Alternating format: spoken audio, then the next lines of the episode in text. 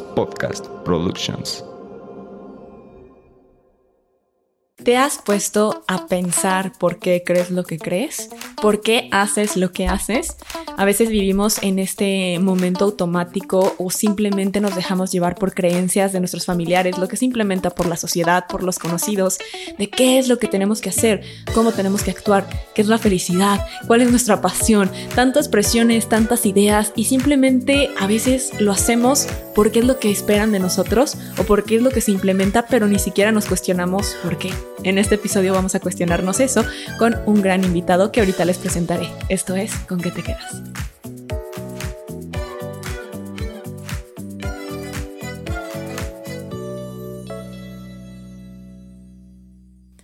Hola a todos y bienvenidos a este espacio de crecimiento personal y reflexión. Como ya escucharon, vamos a hablar de cuestionarnos, de comenzar a quitar ese modo automático y empezar a ver qué es lo que queremos, por qué hacemos lo que hacemos, por qué creemos lo que creemos, para dejar de simplemente comprarnos las ideas y las creencias de otros. Y para eso traje a mi productor, el Esfer Argüello, y pues bueno, además de ser un amigo desde hace varios años, él es una persona muy escéptica muy escéptica y muy racional. Entonces imagínense un productor muy escéptico de lo espiritual, siendo el productor de un podcast y de contenido espiritual. Entonces a lo largo de estar escuchando tantos episodios, tantas personas como invitadas, ha comenzado a cuestionarse. Y eso es lo que me ha gustado, ver cómo ese crecimiento de él al empezar a cuestionarse y encontrar la parte científica de todo lo que se habla acá. Entonces dije, vamos a hablar desde su perspectiva, cómo es comenzar a creer, cómo hacer estos cambios y cómo cuestionarse tanto para quitarnos ese modo automático. Fer, bienvenido. Gracias, Pam. Ahora sí que es medio raro estar ahora delante de, la cámara, de este otro lado del escenario, pero pues así como lo menciona Pam, pues la verdad es que eh, sí, soy una persona muy escéptica, muy científica, pero que hasta la parte espiritual he tratado de buscarle como un porqué. O sea, la parte del cómo es que funciona desde mi entendimiento más racional, ¿no? Así que sí, a lo largo de los episodios que hemos abordado con con qué te quedas, la verdad es que sí ha llegado en mí esta cuestión del cómo es que funciona y es lo que vamos a tratar el día de hoy. Exacto, porque pues bueno, esta temporada 5 justo nos habla de esos cambios y cómo está bien justamente permitirte esos cambios, entonces vamos a hablar de eso, cómo vamos moldeando esos cambios a lo que nos va funcionando en el momento. En este caso, cuéntanos cómo fue que tú iniciaste eh, en este en esta nueva perspectiva, en esa parte espiritual? Pues mira, fíjate que sí ha sido como todo un trip. O sea, la verdad es que yo comencé con el tema de desarrollo personal porque siempre he buscado como este crecimiento de pues buscar más, ¿no?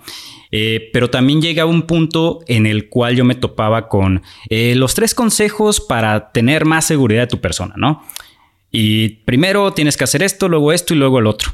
Y bueno, yo decía, pero ¿por qué? O sea, ¿por qué tengo que hacer eso? O sea, ¿cuál es el fundamento del por qué tengo que seguir esos tres pasos y el por qué me van a funcionar a mí, ¿no? Eh, parte del por qué yo también he tenido conflictos con, con terapeutas es porque no puedes aplicar algo general a alguien específico, ¿no? Así que todo este tipo de cuestionamientos fue lo que a mí me fue dando como una evolución eh, del tema de desarrollo personal al desarrollo de conciencia. Ajá. Eh, este cuestionarme el por qué fue lo que me llevó, por ejemplo, en algún episodio que yo llegué a tratar de mi podcast de la ciencia detrás de la motivación. O sea, literal, llegué a un punto de que tuve que investigar cuáles son los procesos, tanto psicológicos como neurobiológicos, que ocurren para que ocurra la motivación. Y o sea, cuando yo empecé a ver ese proceso interno que ocurre y que da como resultado la motivación, fue donde yo dije, ah, por esto es que si me hablo al espejo y me digo una afirmación, a nivel psicológico ocurre esto y a nivel neurobiológico ocurren estos procesos que dan como resultado que dentro de tu, de tu mente, de tu psique, quede grabado ciertas cosas que te van a permitir un crecimiento, no sé, de los tres consejos para ser una persona más segura. Ah, por esto es que te vuelves una persona más segura. No nada más siguiendo los consejos, sino entendiendo el por qué dentro de ti ocurre esto, ¿no? Así que conforme yo me fui metiendo un poquito más en responder estas preguntas del por qué, eh, pues la verdad es que me empecé a dar cuenta que algo muy importante dentro del desarrollo personal es el desarrollo de conciencia, el desarrollar, el entender el contexto general del por qué ocurren las cosas, para poder entender cómo tú lo puedes cambiar, ¿no? Eh, yo, por ejemplo, tengo la frase de no puedes cambiar algo que desconoces. Y cuando tú te vuelves consciente de eso que desconocías, ahora lo conoces y ya lo puedes modificar, ¿no? Así que todo esto ha sido parte de una evolución. Y el cómo fue mi proceso para llegar a la parte, por ejemplo, espiritual, fue porque también llegué a cuestionarme, bueno, muchas personas hablan de lo espiritual, pero ¿qué es el espíritu, no? O sea, ¿qué es? ¿Cómo lo definen? ¿Cómo lo definen distintas religiones? ¿Cómo lo definen en Internet? ¿Cómo lo definen las personas que hablan de espiritualidad? ¿Cómo se define todo esto? ¿Por qué lo definen así? ¿Y de dónde surge? Y también mi proceso fue investigar, ¿no? Investigar, investigar, investigar, hasta que llegué a un libro que se llama Deja de ser tú de Joe Dispenza. Ajá, muy buen libro. Este, en donde este cuate te explica toda esta parte del por qué somos energía, etc., etc., pero desde un fundamento científico. Ajá, desde ya la parte de, pues estamos constituidos por, por átomos que a su vez están constituidos por electrones, neutrones, etcétera, y que de todo eso el 99% es energía, el 1% es masa. Así que ahí se traduce que somos 99% energía, 1% masa, ¿no?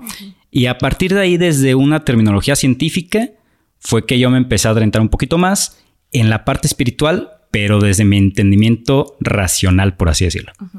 Me gusta mucho lo que dices porque creo que entramos siempre como en ese modo automático de hacer por hacer. Ajá. En el momento en que queremos solucionar algo, porque siempre llegamos a estos recursos por algún tipo de problema. Usualmente siempre es como, ya no quiero esto, entonces ¿cómo lo cambio? Y empiezas a ver cómo tener más autoestima, cómo tener más seguridad. Cuando te das cuenta de una situación que tú ya no quieres, es ahí cuando llega el cambio muchas veces es lo mismo como cuando te dicen que vas al doctor hasta que estás enfermo, en lugar de empezar a ir antes. Creo que tenemos como esta mentalidad que nos han acostumbrado así, como a si está bien no le muevas.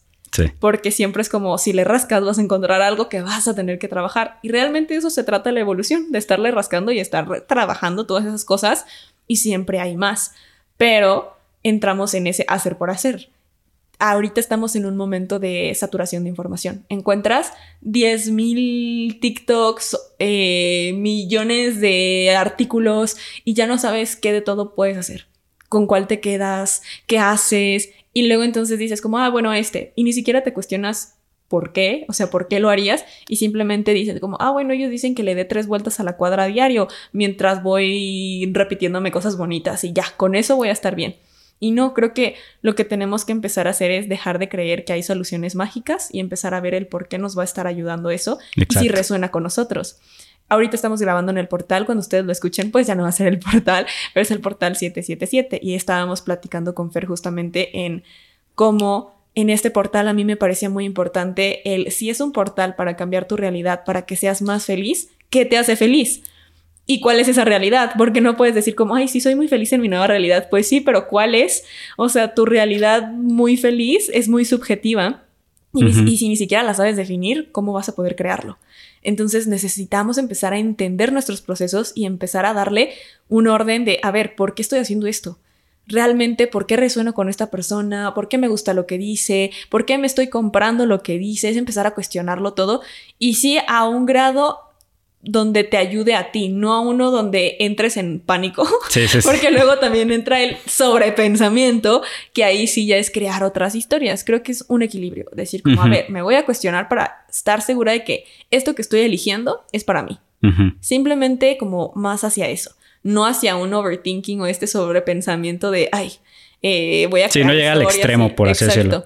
Entonces, bueno, tomando en cuenta eso, creo que es muy importante empezar a cuestionarnos el por qué y me parece muy bueno que tú lo hayas hecho de esa forma. Cada quien es distinto. Tú lo hiciste de manera científica, otros lo pueden hacer de alguna otra forma que simplemente les ayude a lo mejor hasta procesos. Y es lo que he dicho. Hay personas que prefieren no complicarse y decir como, ay, no, yo solamente mm, utilizo el portal, por ejemplo, para meditar conmigo y ya no necesito escribir nada, no necesito hacer nada. Y hay personas que les gusta más metódico ah, paso uno, paso dos. Y cada quien encontrar su medicina, pues. Exacto. Entonces creo que eso está bien. Ahora continuemos con este tema. Bueno, algo que te iba a decir ahí, por ejemplo, que, me resonó bastante. Eh, yo recuerdo que en algún momento me cuestioné el qué significa para mí hacer lo que te gusta. Y ahorita que mencionabas lo de algo que te haga feliz, recuerdo que yo me estaba cuestionando el hacer lo que te gusta, hacer lo que te gusta, hacer lo que te gusta.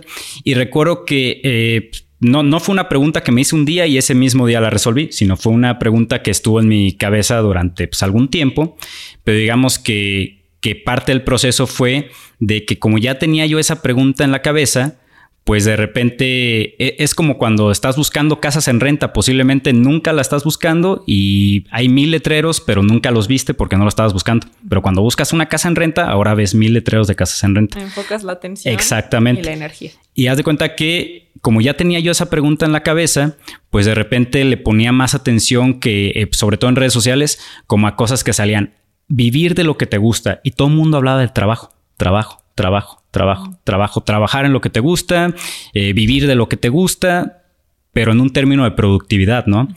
Y yo me cuestioné, bueno, para mí, ¿qué significa hacer lo que te gusta? Y yo dije, bueno, pues si a mí me gusta tomar café y tomo café, estoy haciendo algo que me gusta. Algo así de sencillo, ¿no? Y por ejemplo, ahorita que mencionas lo de en el portal de hacer algo que te haga feliz, o sea, creo que ahí recae hasta esa simplicidad, ¿no? Claro. ¿Qué te gusta hacer? Tú me decías bailar. Ajá. Y es algo súper simple que a lo mejor te puedes poner a bailar ahorita, te pones unas cumbias acá de las chidas y te pones a bailar, ¿no? A mí me gusta correr, ahorita no puedo correr, pero a mí me gusta correr, ¿no? Este, si yo corro, yo corro prácticamente todos los días, eh, todos los días hago algo que me gusta.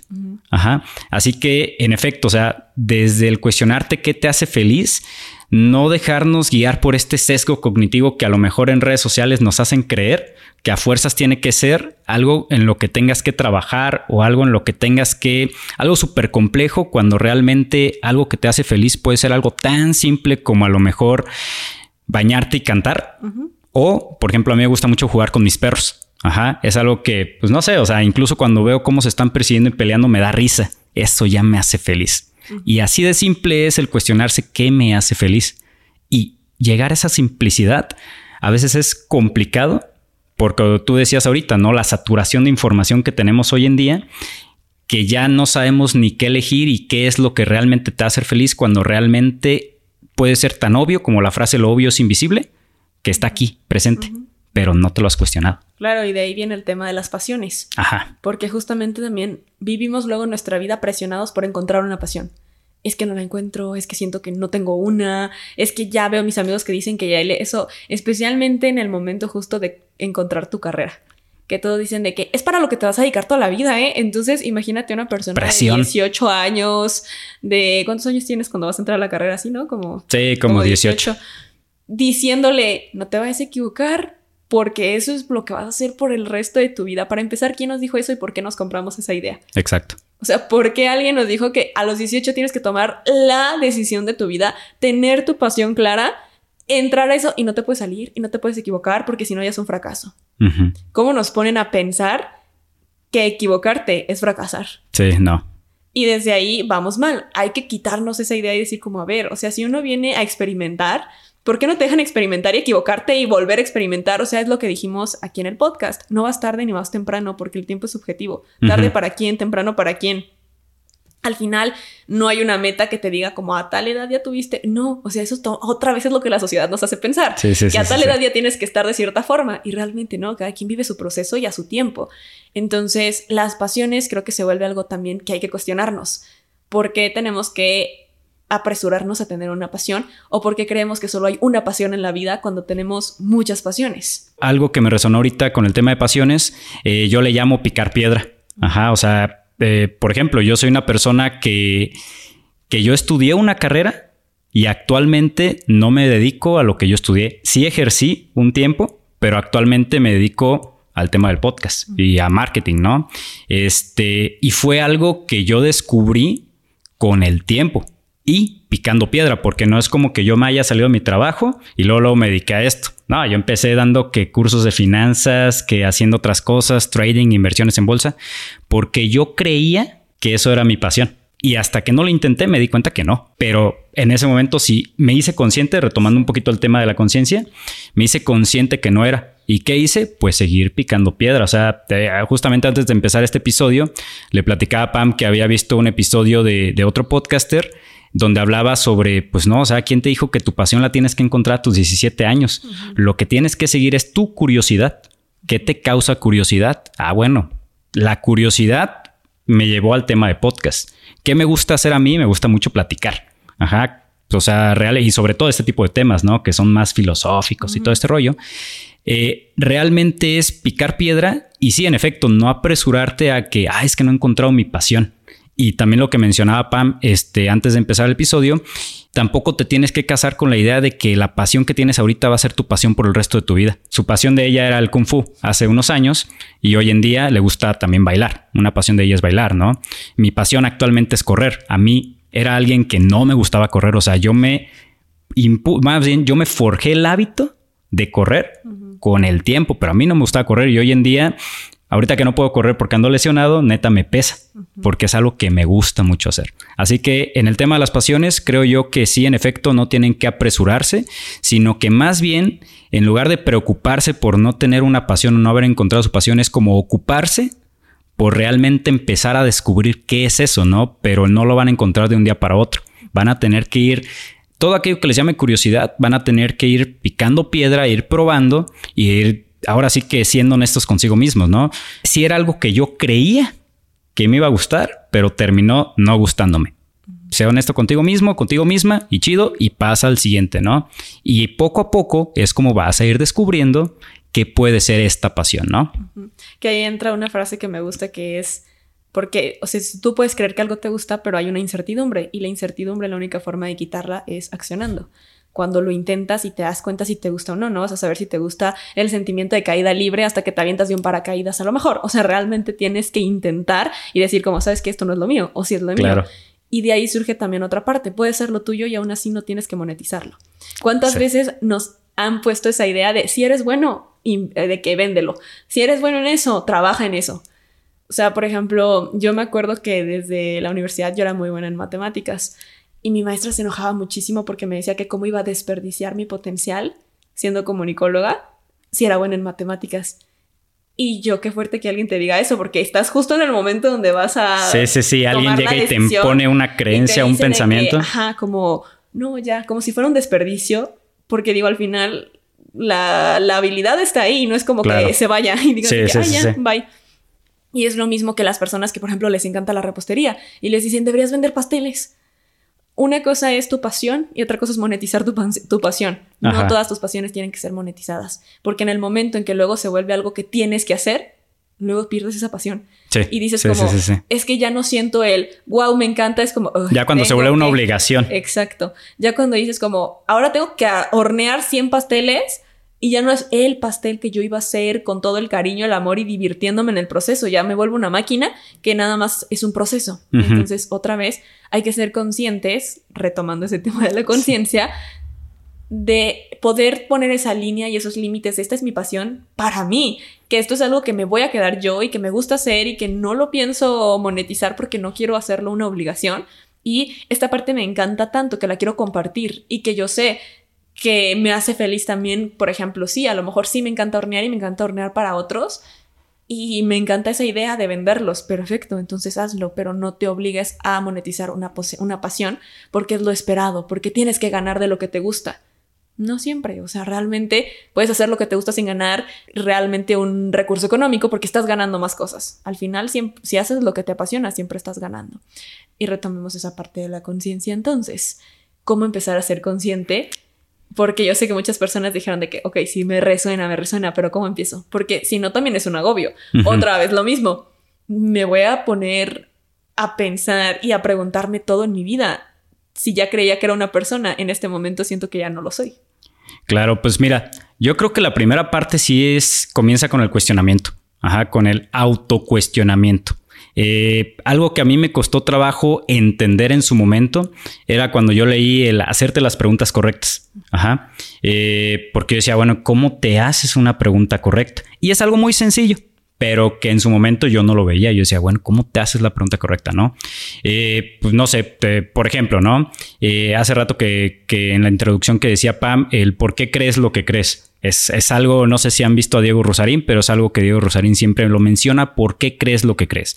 Desde ese cuestionamiento es donde empieza la parte de la conciencia, porque por ejemplo, uno puede decir, bueno, ¿por qué creo que una pasión tiene que ser monetizable? Ah, a ver, porque lo veo en redes sociales, ok, bueno, Para empezar es algo externo, ¿no? Pero a ver, vamos a, interna, a hacerlo un poco más interno. Yo personalmente, ¿por qué creo que una pasión se debe monetizar? Y va a haber, va a haber veces que a lo mejor esa palabra ¿por qué? te va a llevar una respuesta. Pero va a haber veces que vas a llegar y vas a topar con pared. Ajá, vas a llegar como una especie de callejón sin salida y por más que te cuestiones ese por qué, por qué, por qué, por qué, no vas a encontrar una respuesta. Pero ¿qué tal? Y aquí es donde viene a hacerte la pregunta correcta, que no es un por qué el que te tienes que cuestionar, sino un para, qué. Ajá, o un cómo. O a lo mejor esto es algo que a mí también me quedó muy claro cuando, cuando empecé a cuestionarme sobre qué es la verdad y qué es la realidad. O sea, el cómo cada quien ve su propia película y su propia perspectiva del entorno. Supongamos que estamos, bueno, supongamos que tenemos un cilindro aquí en el aire, ¿no? Ah, nosotros sabemos que un cilindro pues tiene una parte redonda y el resto es tubular. Si yo le pongo una luz desde cierta perspectiva, la sombra en un lado se va a proyectar rectangular y en otro lado se va a proyectar circular. Dependiendo de en qué ángulo ponga la luz. Si yo coloco a una persona cerca de la sombra rectangular y le pregunto qué figura es, me va a decir que es un rectángulo. Si coloco a otra persona cerca de la, de la sombra circular, me va a decir que es un círculo. Pero si coloco otra persona externa viendo el cilindro, me va a decir es un cilindro. En realidad, las tres personas están viendo una parte distinta de la realidad, lo cual le llamamos verdad. Y dentro de esa verdad, pues entender que la pregunta que te tienes que hacer de forma personal, hay veces que la tienes que hacer de distintos ángulos, pues eso también te ayuda a volverte consciente, ¿no? Un ejemplo, a lo mejor, eh, no sé, en un aspecto de, algo laboral, ¿no? Eh, tú crees que a lo mejor eh, tú no estás dando el desempeño correcto y tú te preguntas, ¿por qué no estoy dando el desempeño correcto? Etcétera, y topas con pared. A lo mejor puedes cambiar la pregunta, ¿para qué quiero dar un buen desempeño? Sigue siendo parte de tu verdad, pero ya le cambiaste el enfoque. Pero a lo mejor ahora te puedes cambiar la pregunta a otra perspectiva en otra persona. Bueno, ¿sí soy yo o será más bien la persona la que me está calificando mal mi desempeño? Bueno, ¿sí soy yo o será esta persona? Y ya cuando trasladas la pregunta a otra persona es, ¿por qué me estará calificando mal?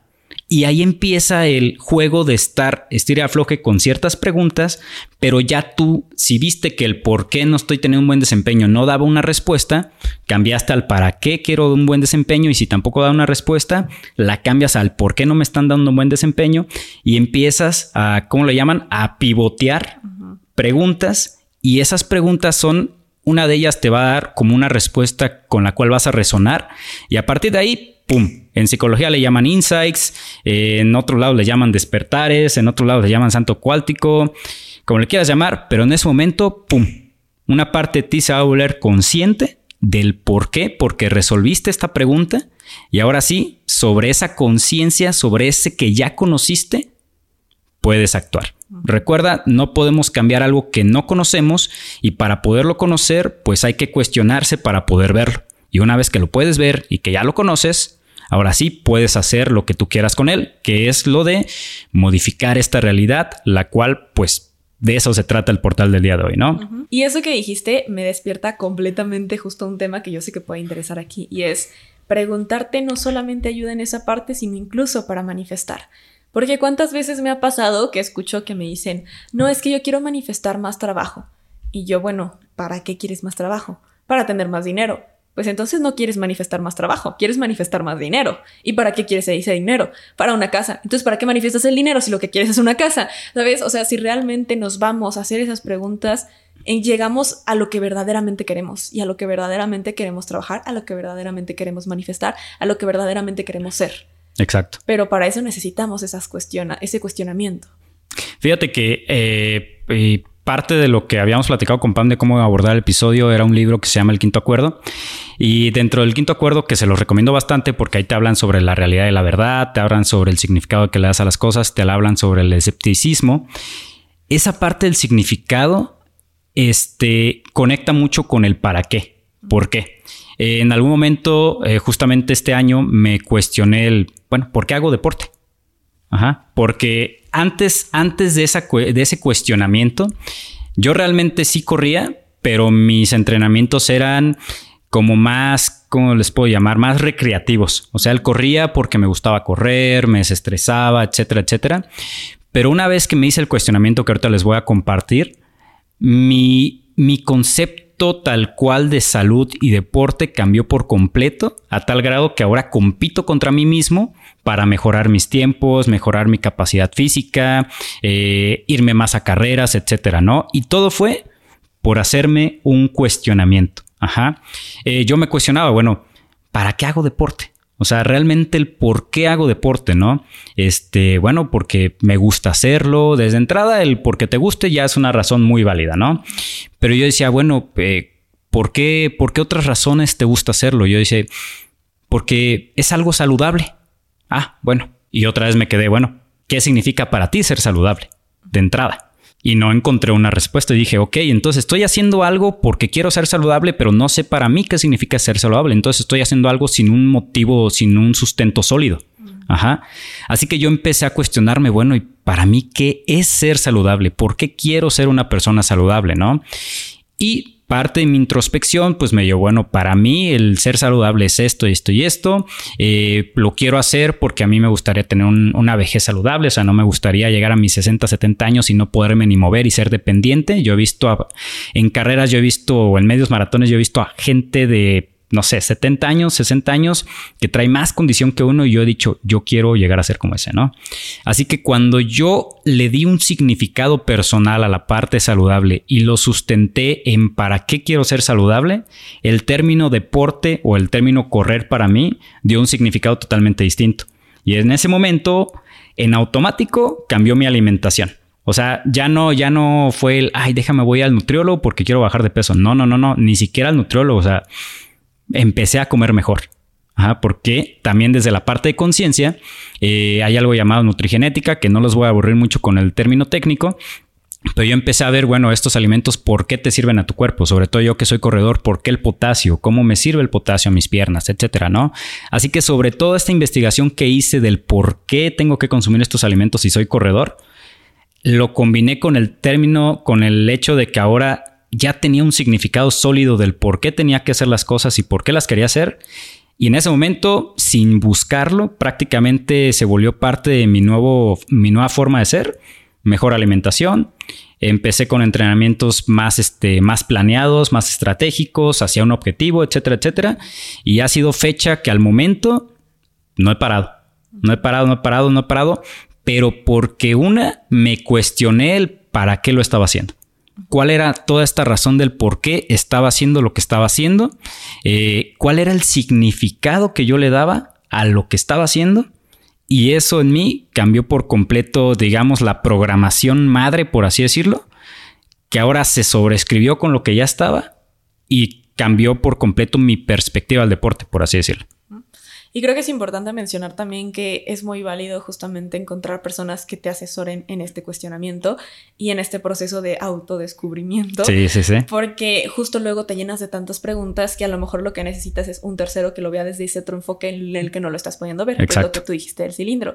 Por eso los psicólogos, por eso también el nutricionista que te ayude porque pues son expertos que te van a ayudar porque ese es su tema y ellos lo pueden ver de distintos enfoques y te van a ayudar personalizadamente. Entonces creo que tu parte pues personal y la parte en que te vayas asesorando y no tengas que cargar con todo. Entonces muchas veces también nos ponen esa creencia de tú puedes solito. Sí, sí, sí, sí. De que para que, o sea, tú puedes, el típico de que nada más échale ganas. Pues no, realmente no se trata de eso. Entonces saber que también es muy válido y que también es recomendado tener una, un equipo que te vaya asesorando para poder convertirte en esa mejor versión. Y para eso obviamente tienes que saber cuál es esa mejor versión, pero esto sería volver al inicio de este episodio. Claro, claro. Fíjate, un pequeño paréntesis nada más que quiero agregar aquí, sobre todo por la parte de conciencia nuevamente. Cuando yo me empecé a meter un poquito más en el tema de deporte, es rápido el paréntesis, eh, justamente también eh, alguien con quien trabajo que también es podcaster, eh, ella es corredora y es nutrióloga. Ajá. Este, y por ejemplo, yo le empecé a cuestionar a ella porque ella llevaba más años que yo dedicándose al deporte, de correr, pero todavía más a nivel profesional. Así que yo empecé a cuestionar, yo empecé, oye, ¿y qué alimentos? Oye, ¿y qué esto y qué el otro? Otro camarada también que él es nutriólogo deportivo y él se dedica a triatlones, también le empecé a cuestionar, oye, ¿y esto y el otro, no? Y fíjate que es curioso porque ya una vez que empiezas a cuestionar y que en efecto un, un experto en el área te orienta, Yo no sabía que había que, para empezar, tenis tienes que elegir para los que son para correr, no cualquier tenis, ¿verdad? Obviamente eso a lo mejor sí estaba un poquito más, es más claro, pero yo no sabía que los tenis tenían kilometraje. Ajá. O sea, los tenis te duran tantos kilómetros y hay tenis tanto para entrenamiento como para carreras cortas, carreras largas, medios maratones y maratones completos. Hay tenis para trail. O sea, hasta el diseño de cada tenis está hecho para tu condicionamiento fisiológico. Ajá, hay distintos tipos de pisada. El yo volverme consciente de mi estructura fisiológica y el qué me funciona a mí y qué no me funciona también fue otra parte de autoconocimiento. Ajá, el ver que, ok, sí, el plátano hace bien, ta, ta, ta, pero hay gente que no le cae bien el plátano. ¿Qué hace esa gente? Eh, también parte del autoconocimiento es ver qué alimentos sí te sirven, qué alimentos no te sirven, eh, qué te funciona, qué no te funciona a nivel físico, mental este, y emocional. O sea, qué sí y qué no, porque eso también es parte del autoconocimiento. Yo le llamé conciencia deportiva, porque al final de cuentas me volví consciente del que ocupaba mi cuerpo para rendir más corriendo. Fue un pequeño paréntesis, pero eso en efecto solamente te lo va a poder, lo puedes investigar, pero mejor eh, te recomiendo acercarte a un experto del área. Exacto. Pues sí, o sea, creo que básicamente estamos como cerrando este círculo porque el primer episodio del podcast es quién eres. Ah, sí. Entonces es esa parte de autoconocimiento. Todo, todo nos sigue llevando a eso. La clave de todo es conocerte. Porque necesitas saber qué quieres, a dónde vas, qué necesitas, porque si desconoces qué te hace feliz, qué te gusta, qué no te gusta. Y hasta el cómo funcionas. Claro, todo. Porque otra vez, todos somos distintos. Ajá. Entonces, ¿tenemos procesos fisiológicos? Sí pero incluso ese proceso fisiológico es distinto. Por eso hay personas que son intolerantes a la glucosa, otros a la lactosa, otros a eso. O sea, a pesar de que todos somos humanos y tenemos estos órganos y estamos diseñados, cada uno de todos modos funciona de cierta forma que necesitas conocerte para saber a qué eres alérgico, que, a qué eres intolerante y empezar a trabajar en eso. Entonces, imagínate, si eso lo haces con tu cuerpo, ¿por qué no también lo haces a nivel espíritu y a nivel conciencia? no porque no lo puedas ver, no quiere decir que a lo mejor justo la ley de atracción, si yo te recomiendo a ti manifestar con cartas, pero tú eres visual, la carta no te va a servir, como si realmente tú estuvieras viendo algo que al verlo te emocione y digas como, wow, esto es lo mío. Entonces no es lo mismo a que también eres a lo mejor auditivo y escuchas un audio subliminal a estar describiendo 10.000 cartitas. Pues no, al final tienes que encontrar qué te funciona y para eso tienes que conocerte, cuáles son tus habilidades, qué es lo que te gusta, eh, cómo eres, qué necesitas, todas estas situaciones. Entonces creo que la lo importante de este podcast es justamente, uno, autoconocimiento, dos, comenzar a ser, consciente y tres, dejar de comprarte lo que otros dicen, lo que otros creen y empezar a ver realmente a ti qué te funciona. Exacto. Fíjate que ahorita que acabas de mencionar esto de, dejar de comprarte lo que otros dicen, eh, hay, una, hay una frase que neta yo me grabé muy bien y que fue parte también del libro del quinto acuerdo. El quinto acuerdo prácticamente te dice, sé escéptico, pero aprende a escuchar, ¿no? Ya les dijo Pan, yo soy escéptico. Este, el ser escéptico, quiero aclarar, el significado de escéptico, no recuerdo al 100% su significado etimológico, pero tiene que ver con ser analista. No, no es ser incrédulo, no es no creerte las cosas, es ser analista. Un analista no es que no lo crea, sino que tiene que investigarlo para poderlo creer pero no es que de entrada diga, no, no te creo, no. Ser escéptico es eso, ¿no? Es un poco más analista. Así que eh, ahorita que estabas eh, tocando este tema de no comprarte lo que te puedes encontrar, sobre todo en redes sociales, fíjate que hay una frase que yo a través de este, del ser escéptico y aprender a escuchar, me, me autogeneré, que para mí es, ¿te consta o es lo que crees? Y es una frase que yo me repito sobre todo cuando empiezo con este tema de overthinking.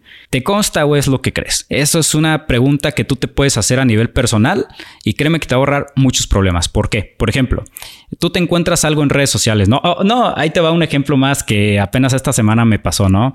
Eh, alguien cercano a mí me dijo, mira, me contestó enojado. Hola, buenos días. o sea, ¿sabes? ¿Te consta que está enojado o crees que está enojado? Ajá. ¿Te consta o es lo que crees? En redes sociales, eh, en un episodio recuerdo que Pam grabó con, con, Luisa Fer y Luisa Fer, le, eh, eh, como el otro día mencionaste, ¿no? Creyó que era Santa Pamela, o sea, creyó.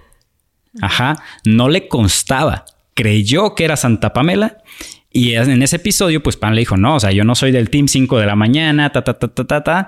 Yo tampoco. Este, o sea, en redes sociales podemos creer y suponer muchas cosas y por el hecho de que suponemos estas cosas, nos compramos la idea de esa suposición.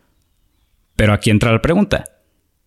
¿Te consta o es lo que crees? Ajá. Si realmente te consta que lo que tú estás viendo en redes sociales es verídico, es real, está sustentado y todo, chido. Si no, entonces estás basando tu suposición en una creencia, que al final es lo mismo, pero estás basando algo sin sustento, ajá.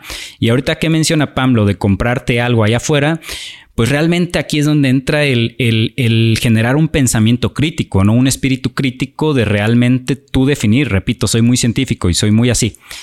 ¿Realmente las cosas sí son así o las crees? Ajá, porque si vivimos a bases de puras creencias, híjole, no, a, pura creencia no vamos a llegar a ningún lado, ¿no? Sino que al final, obviamente, si puedes creer en ti, claro, pero aquí entra también la parte de, pues, tú sustentar tus propias creencias, ¿no? Es volverte crítico con tus propias creencias.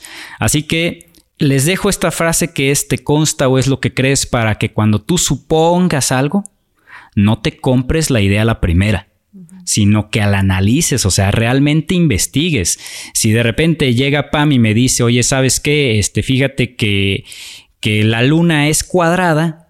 Bueno, yo primero voy a decir, a ver, Pam, para empezar, estudió astronomía, eh, ha ido al espacio, es astronauta, ¿no? Ah, bueno, desde ahí ya estoy generando un pensamiento crítico. Dos, Pam, ¿dónde leíste o dónde viste que la luna es cuadrada? Ah, en el rincón del vago. Ah, en el de forma, ¿no? en Wikipedia. En Wikipedia. Ah, bueno, también. A ver, ¿de qué fuente la está? Todo esto es un pensamiento crítico. Si yo ahorita te estoy diciendo, eh, eh, por ejemplo, en el podcast yo siempre les daba la frase de no creas ni hagas nada de lo que aquí te digo que hagas, sino tú genera tu propia conclusión de las cosas. Es porque así es. Si yo todo lo que les acabo de decir en este podcast no me creen que es lo ideal, investiguen también por su propia cuenta. Generen su propio pensamiento crítico, su propio criterio de las cosas, su propia idiosincrasia y a través de ahí tomen acción. Eso es también conciencia y eso es también parte de cómo uno puede crecer.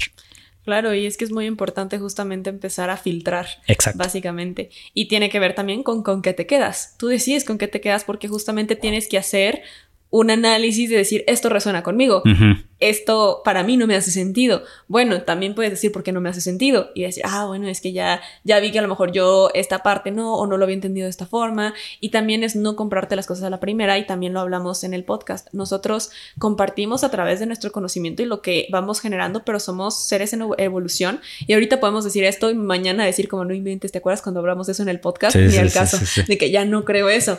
Pues no, realmente compartimos a través justamente de ese conocimiento, pero cambiar de opinión también está bien y, y, hacerte estos criterios está bien, porque justamente no te tienes que aferrar a, híjoles, que cómo le voy a hacer si yo antes decía y defendía esto y ahora ya no resueno con eso. Es lo que hablamos también en el episodio. Está bien ir creciendo y estar bien decir, antes yo pensaba esto y ahorita ya no.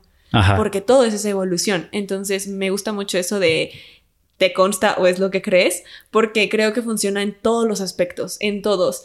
¿Cuántos problemas, incluso en amistades, en relaciones, en la familia, internos, todo, siempre empezamos solo a suponer y de una suposición empieza la ansiedad? Porque ni siquiera estás, o sea, lo que la ansiedad también llega justamente del no conocer bien y empezar a crear escenarios ficticios. Entonces, si por ejemplo te llega un mensaje y tú dices como, híjole, creo que se enojó. Sí. Desde ahí, creo, exacto. Creo que está enojado. Y entonces desde ahí tu día ya comienza a verse diferente. Porque empiezas, híjole, ¿y qué hice?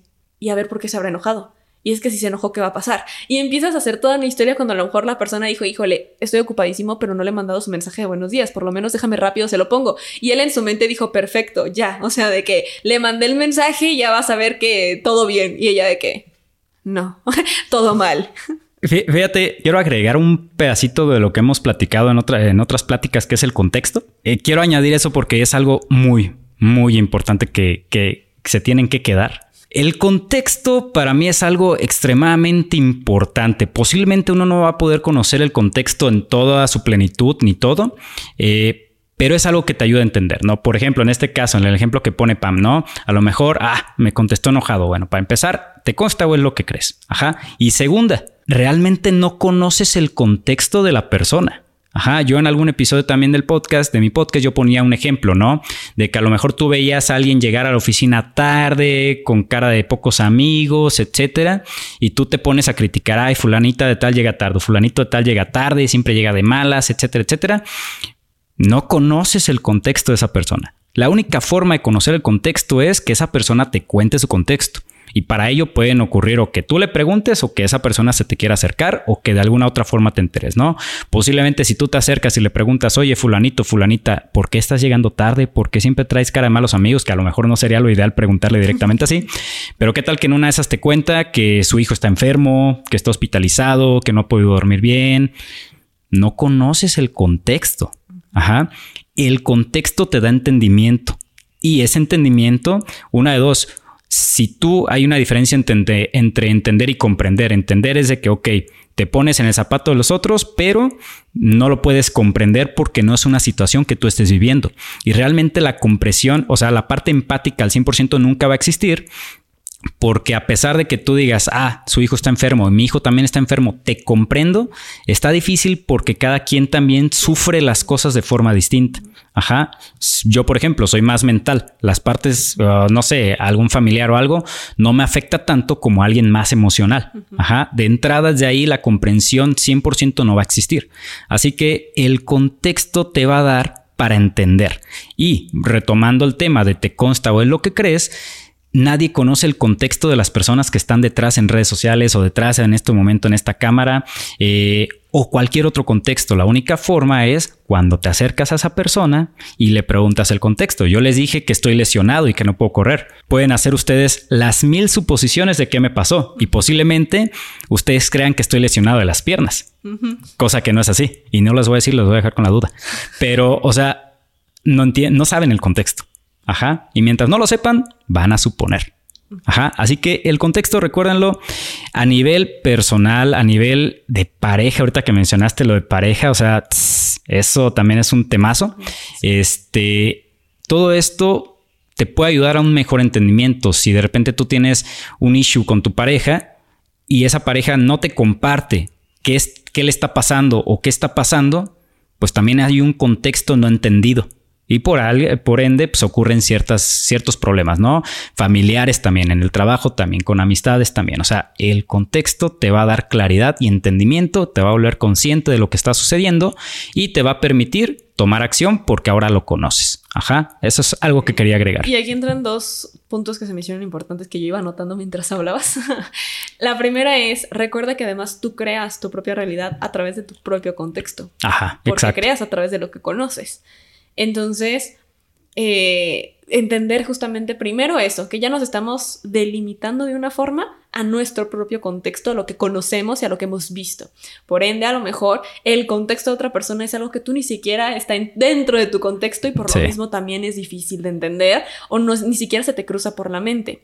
Dos, también esta parte de hablar de esto, por ejemplo, yo sé que luego es de que, híjole, de que, ok, ya tengo la teoría, aún así te puedes equivocar, aún así puede, no por ejemplo porque estemos hablando de esto y decir que, uy, nosotros ya lo dominamos y cero suposición, cero ansiedad, no, o sea, todos estos temas, por ejemplo, eso de te consta o es lo que crees, no inventes, hasta la fecha, o sea, yo tengo que hacerme una autoterapia y empezar como, a ver, espérate. Sí.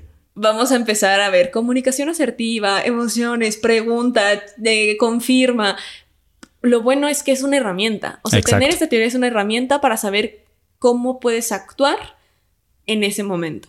Pero no quiere decir que por tener la teoría ya no va a pasar y ya dices como, bueno, ya súper, entonces no más conflictos, no más ansiedad, no más nada. Entonces nada más como para que, para que recuerden eso, el compartirlo o hablar con un experto, por ejemplo, hay psicólogas que he visto en TikTok que dicen de que sí, soy psicóloga y aún así vean lo que acabo de comprar porque es tuve un ataque de ansiedad. Exacto, ser psicólogo no te hace que tú no tengas problemas. Entonces, saber de esto tampoco te hace una persona que ya lo domina al 100% y nunca le vuelve a pasar. No, al final es una herramienta que justamente te permite ser consciente en el momento y no hacerlo más grande. Es como, en lugar de que el hilo se siga deshilachando, es detenerlo y decir como, bueno, cortamos ahí y podemos remediar el asunto antes de que explote. Exacto. Entonces, básicamente es eso, ser consciente es tener herramientas que te puedan ayudar en este proceso, porque los procesos van a seguir siguiendo y los retos van a llegar y es parte de tu evolución, pero el cómo tomarlos y el cómo enfrentarlos, esa es la clave. Sí, sí. Y yo creo, yo creo que esta es una buena forma de poder cerrar este episodio. Tienen muchas herramientas, quédense con lo que resuene, ya saben, ustedes deciden eso, por eso con qué te quedas, y yo les hago siempre esa pregunta, ¿con qué decides quedarte? Quédate también con estas herramientas de eh, te consta o es lo que crees, el con contexto, el contexto, con ver desde diferentes perspectivas, comenzar a preguntarte y no comprarte solamente las creencias porque así es o porque así tiene que ser, qué te hace feliz, cómo encontrar tus pasiones, todas estas cosas de empezar simplemente a ser consciente y a cuestionarte incluso tu proceso día a día y tu evolución, el por qué y para qué. Fer, muchísimas gracias por habernos acompañado. Muchas gracias, Pam. fue, fue, me gustó haber estado del otro lado de la cámara, sobre todo con este tipo de temas que, me gusta también platicar. Así se ponen nuestras pláticas, siempre bien filosofales, la verdad. La neta. Pero me encanta la verdad. Y bueno, ya sabes, no te puedes ir sin decir con qué te quedas. O sea, ¿qué, qué es una reflexión? Una última que tú digas como, ¿sabes qué? También me gustaría que se queden con esto. Híjole, pues así como lo mencionas, realmente... Eh, el cuestionarse, el te consta lo que crees, la parte del contexto, todo este rollo, pues aplica en todas las áreas de nuestra vida. O sea, si tú ahorita que nos estás escuchando te resonó con un área de tu vida, pues también ser consciente, ¿no? Cruda realidad de que es un área de tu vida donde te resonó, pero no nada más tu vida se compone en un área, se compone de múltiples áreas. O sea, está tu área, sí, la parte personal, pero está tu área familiar, de pareja, financiera, tu conciencia financiera también como está, este, está en muchas otras áreas de tu vida. Así que cuando tú creas que ya te hiciste la pregunta correcta en un área, recuerda que todavía falta mucho. Ajá, por eso es que el proceso de desarrollo personal de conciencia nunca termina. Y además de que como siempre nos estamos evolucionando, estamos cuestionando nuevas cosas, pues esos nuevos cuestionamientos y esos nuevos insights o despertares, como le quieran llamar, pues te van a llevar a nuevos procesos y nuevas formas de ser y nuevas formas de creer, etcétera. Y otra vez vamos a tener que retomar, bueno, empiezo a cuestionarme la hora por qué creo lo que estoy creyendo actualmente, ¿no? Así que te dejo eso de que recuerdes que a nivel conciencia, y repito, cruda, real, cruda realidad, no por el hecho de haberte cuestionado una vez, ya solucionaste tu vida. Nosotros, así como lo dice Pam, no es como por el hecho de que platicamos esos temas y jiji, jajaja, ya tenemos todo solucionado. No, también es parte del día a día, día a día. Y cuando ya resuelves un poquito algo en un área, a ver, déjame salto a esta otra y ahora déjame veo en esta otra y posiblemente en una de esas te toque regresar a, una que ya habías trabajado, pero eso es el desarrollo y crecimiento personal. Claro, y para cerrar justamente me gustaría complementar eso con vive tu proceso. realmente no te presiones, no te frustres, no, no lo veas como un, ah, sí, son muchas áreas, entonces cuando voy a... No, o sea, realmente no es una carrera y yo siempre he repetido la frase de la, el camino es la meta también. Entonces, disfruta ese proceso, ese camino y no lo veas como un, es que tengo que llegar a hacer esto. Pues ya desde el momento en que estás siendo consciente ya estás llegando. Exacto. Ya vas más adelante de lo que estabas antes de ser consciente. Sí. Entonces cada momento ya es un avance. Así que no te presiones y simplemente vive tu proceso sin presión hacia que otros ya lo vivieron antes o ya lo están moviendo más. Pues no, otra vez, no te compares. Como dijimos, somos únicos. Entonces tu proceso también es único. Y pues bueno, Fer, ahora sí, este es el momento de tu promoción. Ah, Cuéntanos dónde te podemos encontrar, tu podcast. Eh, pues miren, me pueden encontrar en Instagram como guion bajo Fer Argüello.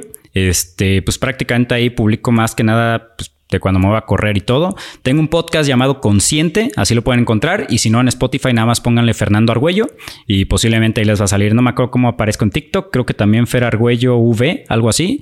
Y hasta ahorita son las redes sociales que utilizo. De repente publico una que otra filosofada, así que... Ah. Y claro, no olviden seguir a la productora de Spotcast, que no sé si se alcanza a ver ahí en el video, pero lo pueden encontrar como Spotcast-MX en Instagram y también como Spotcast-MX en TikTok. Pues prácticamente ahí publico contenido como el podcast de Pam, los otros podcasts que producimos, este, de vez en cuando unos tips para tú poder hacer tu podcast, etc, etc. Así que, pues, cualquier cosa, si ustedes ocupan algún servicio de, de producción o algo por el estilo, pues ya saben, se pueden acercar con nosotros, ¿sale? ¿Vale? Perfecto, pues muchas gracias Fer y ya saben que también a nosotros nos pueden encontrar en todas las plataformas de audio como con qué te quedas y en Instagram y redes sociales como TikTok arroba pam1111. Recuerda que tenemos un podcast exclusivo que se llama Tu mejor versión y te vamos a dejar el link en la descripción, así como un audiolibro de numerología que también te vamos a dejar el link en la descripción. Y pues bueno, ahora sí, quédate con toda esta información, procésala, decide que sí, que no, si tienes que volver a escuchar el episodio vuelve a escuchar, siempre es diferente la información que recibimos. Y pues muchísimas gracias por haberte dado esta oportunidad de recibir y nos escuchamos en un próximo episodio. Bye. Bye.